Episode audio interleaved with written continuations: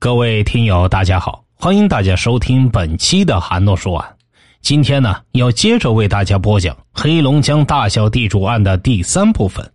闲言少叙，开始咱们今天的案子。手持猎枪的张直文与警察对射后，张直文的打拼远远没有结束。八月的一天夜里，龙沙区节节迪厅，张直文手下几个兄弟正在娱乐。无数摇摆的声音中，只有楠楠的声音最为迷人，最富有青春活力，就像这舞厅内闪烁不定的镭射灯光，在黑暗中格外绚丽。在一边跳舞的小辉用色眯眯的眼神已经盯了楠楠很久了。楠楠的魅力让他垂涎三尺，傻傻的站在那里，哈喇子都流了出来。小辉咋的？让那娘们儿给迷住了？在旁边跳舞的小彪看出了门道，揶揄的和小辉开着玩笑：“妈的，这小娘们可真风骚！谁把这小娘们给哥们弄过来，我给他五百块。”好色的小辉动真格的了，从兜里掏出五百块钱：“大哥，我去。”小谭见小辉拿出了钱，立刻来了精神，自告奋勇的凑到楠楠身边：“妹妹，陪我大哥跳一曲，钞票大大的。”你大哥谁呀？我不认识。跳得正高兴的楠楠见一愣头小伙来拽他，立刻翻了脸。我大哥叫王辉，小文的兄弟。小谭没深没浅，继续缠着楠楠。王辉和小文是谁啊？跟我又有什么关系啊？楠楠有些急了，怎么回事啊？凭什么拽我女朋友？这个时候，楠楠的男朋友谢博出面了，他抓住小谭的胳膊质问。咋的？你女朋友？哥们玩了之后，还说不定是谁的女朋友呢？一直站在一旁看热闹的小辉上来就打了谢博一拳，这一拳打炸赢了。和楠楠、谢博同来迪厅跳舞的男伙伴一拥而上，与小辉、小彪等几个人混战到了一起。这次混战，双方都没有得到便宜，都是鼻青脸肿的离去。小辉贪色没成，却吃了大亏。他是谁？小文的兄弟。小文的兄弟怎么能吃这个亏呢？文哥，兄弟让人给灭了，这不是冲我呀，是冲你！挨了打的小辉给张志文打去电话，小辉一脸的委屈：“你呀，总给我惹事，在哪儿啊？杰杰迪听，我马上就到。”几分钟后，张志文真的来了，身后还跟着几个手持猎枪和片刀的兄弟。此时。同样受伤的楠楠跟他几个朋友已经打车来到齐齐哈尔市建工医院治疗去了。穷寇莫追，可是那时候好战好斗的张直文管不了许多，他只想给小辉报仇，所以他立即带着王景新、小彪、老伟子、尤德春杀向建工医院。急诊室里，两名护士正在给打斗中受伤的楠楠的几个朋友包扎伤口。突然，几个手持凶器的大汉闯了进来，为首的正是手持猎枪的张直文。都别动，护士给我靠一边去！冤有头，债有主，你们几个都给我靠墙站着！喊话的是张直文，随着喊声，他举起了黑洞洞的枪口。这阵势，年轻的护士小姐从来没见过，战战兢兢的躲到了一边。刚才和小辉一伙打架的几个男人，则被张直文的枪口逼到了墙角。文哥都动手了，你们还装啥呀？张志文的一个手下喊了一句，王锦新、小彪、老伟子、尤德春如饿狼般扑向他们，血腥顷刻在医院里展开了。张志文爱枪。枪也给了张志文横行社会的勇气和威力。有人把张志文用枪支打天下这个阶段称为“枪弹时代”。枪弹时代的张志文为了树立自己黑恶势力中巩固的地位，带领兄弟们用刀枪棍棒不断以身试法，带领他手下成员毫无理智的进行一系列暴力犯罪。随着犯罪的逐步升级，小地主张直文凭着兵强马壮、枪多手狠，在黑道上的名气后来居上，已经超过他哥哥大地主张直兴了。一九九三年十二月十三日，齐齐哈尔市龙沙区黄福酒店，张直兴在酒店二楼的一间包房内和几个麻友积善正酣。麻将打的不小，每把每人押五十元，外再跑一百元的，几圈下来，张执兴就输了两万多了。张执新有个脾气，他是老大，别人都得恭敬着他，包括打牌。他要是赢了钱，就哈哈大笑；要是输了钱，他的脸就会拉的老长，跟个驴脸似的。这时，如果赢钱的主动提出来散伙不玩了，那可就要倒霉了。张执新立刻就会翻脸。这次张执新输得很惨，不知深浅的赌徒之一的黄某，恰在这个时候提出散伙，这下可冲了老大的肺管子了。怎么的？我他妈输了这么多钱，你们赢完了就不想玩了，还讲不讲究了？大地主急眼了，哗的把这麻将桌给掀翻了。黄某和其他两个赌友一时间不知所措。大地主发火了，他们可惹不起，赶快把赢的钱吐了出来。这个时候，站在一旁观看打麻将的黄某的弟弟黄生冲着大地主骂了起来：“你装什么犊子呀？不就是输点钱吗？”敢骂大地主装犊子的人，在齐齐哈尔是真是不多呀。黄生这是怎么了？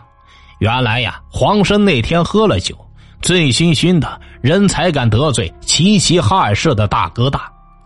然而张执新也没惯着黄生，不管你喝酒没喝酒，一米九身高的大地主奔着过去，搂住了黄生，掏出随身携带的小口径手枪，对准黄生的腹部就是一枪。黄生应声倒地。此时，张志文和他的两个打手王勇、翟强正在一楼大厅吃饭，听到二楼传来枪响，张志文带着两个人迅速奔上楼来。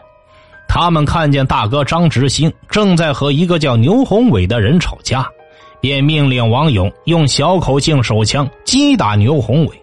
枪声响过，牛宏伟左腿中弹倒地。张志文并没有罢休。和徐强一起对着倒在一边的黄生、牛宏伟一顿乱踢，随后和张执新一道离开现场。经司法鉴定，黄生被打成重伤，牛宏伟被打成轻伤，这是兄弟俩第一次联手。张执文平视起来比张执新还厉害，拿出两万块安抚被打的黄生、牛宏伟，弄了一把发令枪在公安局一交。这案子很容易就被张直文摆平了。随着大小地主黑恶势力的日益扩大和猖獗活动，大小地主手下的兄弟们也在他们的影响下频繁作案。一九九四年五月六日晚上十点，齐齐哈尔市鹤城体育场附近的一个环形弯道处。一辆奔驰六百轿车和一辆金杯面包车撞到了一起。这本来就是一起普通的交通肇事案件。金杯车和奔驰车有点顶牛，奔驰车的前保险杠被擦破了一点皮，找个地方花几百块钱喷喷漆就行了。再说了，金杯车的保险杠也损坏了，可是金杯车上的人不知道，他们撞的是大小地主手下乘坐的奔驰车。那个时候，这么高档次的奔驰车也只有大小地主有。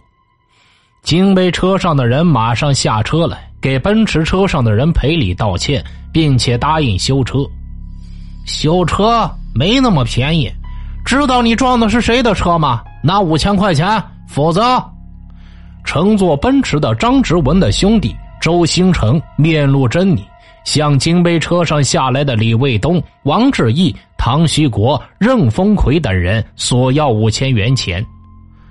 这这就擦破一点漆，干嘛要这么多钱呢？你你们不是讹人吗？李卫东上来和周星辰争执。这个时候，从奔驰车上下来了周星辰的打手陈立刚、王富、唐玉山等人，他们手中分别拿着斧子、弹簧刀，向着李卫东他们不容分说，就是一通乱刺。毫无防备的李卫东等人顷刻间被刺伤，这时他们才意识到撞上了黑社会的车了，赶快上车逃吧！李卫东和几个被刺伤的人跑进面包车，驾驶金杯车快速逃离现场，直奔第一医院急诊室。周星成他们又追到了医院，这一次又多了大地主的手下，冷面杀手九蛋、杨之明、大眼皮赵立峰、小彪夏有彪，手持猎枪、菜刀、消防斧，一路杀进了急诊室。李卫东、任峰奎、王志义等纷纷夺路而逃，小彪、九蛋、周星辰、大眼皮一路追出来。他们没追上李卫东、任峰奎，却追上了在走廊台阶处跌倒在地上的王志义。可怜的王志义被追杀在前面的周星辰、大眼皮一顿斧劈和刀砍，身上多处受伤，右侧大腿的股动脉被砍断，因流血过多没有及时抢救，死亡了。这本就是一起普通的交通肇事案，就因为撞到的主人是小地主的手下。无辜的青年王志义却付出了生命的代价，王志义被砍死了。周星辰和大眼皮草菅人命，本应该重判，然而在小地主的活动下，他们只被法院判处了有期徒刑。在剖析大小地主两兄弟走过的犯罪道路，争强好胜的打砸抢，目的就是为了钱，以打砸形成的威慑力巧取豪夺，目的也是为了钱。用巧取豪夺来的不义之财经商办企业拉拢府市官员，目的还是为了钱。以小地主张直文的精明，他早就意识到靠打砸抢绝对不能维持长久，他要干得更智慧一些。他要整钱，这年头钱能通神，钱也能买通那些容易把他送进局子的警察和官员们。他更换一种更隐蔽的方式。自己躲在幕后，靠威慑力摄取钱财，再用钱财交结社会名流，笼络人心，逐步巩固大哥地位的同时，发展壮大自己的黑色产业。这时的张直文，并非是人们眼中那个恶毒的小地主，而是文明的小文张总。人们称这个时代是张直文由枪弹时代到糖衣时代的转化阶段。张直文初中没毕业，又没技术，有的只是流氓成性的恶名，拿什么做资本捞取钱财？很快有了一个项目挖地沟，这是张直文的父亲张焕良给儿子找的力气活。中国通信建设齐齐哈尔长途线务局要在齐齐哈尔市境内铺设光缆，铺光缆必须要在地下挖沟。张直文有力气打仗，也应该有力气挖沟。于是他找到了父亲的故交长途县务局局长王守发。王叔，听说你们铺光缆需要挖地沟，把这个挖地沟的活儿包给我成吗？在王守发的面前，张直文一脸诚恳：“你能行吗？这个工程造价得一百多万，你又没有工程队，怎么施工啊？如果不能按期完工，影响工程进度，这个责任你能负得起吗？”王守发知道张直文的德行，把挖地沟的工程交给张直文，王守发是真不放心。哎呀，王叔，你就把这工程给我吧，我手底下那帮人很厉害，找几个民工组成工程队还不容易。放心吧，保证按期挖好地沟，耽误不了你们工程下线的。张直文这话一语双关，言外之意就是告诉王守发，我的手下这帮人厉害，不仅干工程厉害。打人也厉害，看你工程给不给我。王守发看着站在自己桌子旁边的张直文，心想：这小子还威胁起我来了。我跟你爸是什么交情？工程不给你，你又能把我怎么样？张直文看王守发的表情，知道自己双关语惹着王叔了。这小子眼珠子一转。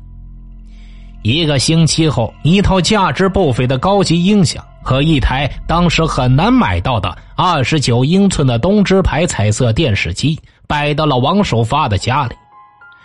王叔彻底被感动了。要知道那年月弄一台普通彩色电视机都不容易，更何况是二十九英寸的日产大彩电呢？小文啊，你可真是会来事啊！王叔感慨道：“挖地沟你干吧，别耽误了工期，别给你王叔惹祸就行。”一百多万的工程拿了下来，张之文和他兄弟们在一家夜总会狂欢了一宿，在放荡的音乐和飞溅的啤酒泡中，金钱和女人仿佛在向他们招手。第二天，张海、小彪、孙慧丽、程燕琪、王勇、贾志远等一批打手聚集帐下，听候他们的文哥面授机宜。活是包下来了，能怎么干获大利就是你们的事儿。找一些廉价的农民工，工钱你们看着给，能节约就节约，一百万怎么也得给我净赚八十万，听明白了吗？明白，文哥你就瞧好吧。手下人齐声高喊。寒风瑟瑟，草木凋零，沉沉冬云下，漫天风雪中。一会儿，农民兄弟挥舞着镐头铁锹，艰难的刨开冻土层，拼命的挖掘着地沟，为的就是那每米一块五毛钱的血汗钱。沟深一点五米，宽零点五米，每挖一米，付给一块五的工费。寒冬腊月里，冻土层已经达到了一米多深，在这样的冻土层上挖如此深的地沟，不次于挖掘山底的隧道。每掘进一米都相当的艰难，一个最好的农民劳动力拼死拼活干十二个小时，能掘进十米赚十五块钱就很不容易了。这些民工就是为这十几块钱玩命的掘着地沟，他们的目的是能够顺利的把这十几元钱拿回家，家里的孩子老婆等着他们赚钱养家糊口呢。可他们不知道啊。他们是在给谁挖地沟？更不知道这十几元钱的活命钱是拿不回家的。地沟挖好了，验收的来了。验收的就是张志文的打手兄弟程燕琪、王勇、孙慧丽他们。这些打手用眼神一扫，笑了笑：“哎呀，这个沟不足一米五啊！哎，这个沟你怎么挖的？长没长眼睛呢？怎么这么窄呀？能他妈下去电缆吗？”妈的！你们挖的通通不合格，工钱全部扣掉。一个农民兄弟壮着胆子问道：“我我们都是按照你们给画的线挖的，哪儿不合格呀？”我操！你胆肥了，说你不合格就是不合格，工钱扣了，爱哪告哪告去。程燕琪、王勇各持棍棒，气势汹汹。这伙农民兄弟挖掘了近一公里的地沟啊！一分钱也没拿到，硬是让张志文的打手们给吓跑了。干得好！再去找一伙农民工，附近农村干活的农民不是有的是吗？张志文明白了手下兄弟们的用意，找这些民工，每天只给他们买些馒头、咸菜、白开水，花不了几个钱，工钱可以一分不付。第二批农民工又招来了。张之文的打手们如法炮制，以挖地沟质量不合格为由，工钱分文不付。一九九四年春节前，张新武和张兴国兄弟二人带领第三批民工，已经给张之文挖了近一个月的地沟了。又到了结算工钱的日子，不知深浅的张新武、张兴国向张之文要工钱。你真他妈是不识好歹呀！敢当文哥的面要工钱！一顿毒打之后，王永成、燕琪又拔出卡簧刀，照着两兄弟一阵猛刺。从一九九三年十月到一九九四年十二月，张直文一伙儿完成了长途县务局在齐齐哈尔市铺设光缆工程的全部挖地沟任务。近百万元的工程款到位后，张直文靠盘剥农民的血汗钱。净赚了八十多万元人民币，整整的八十万呢！在那个年代是什么概念？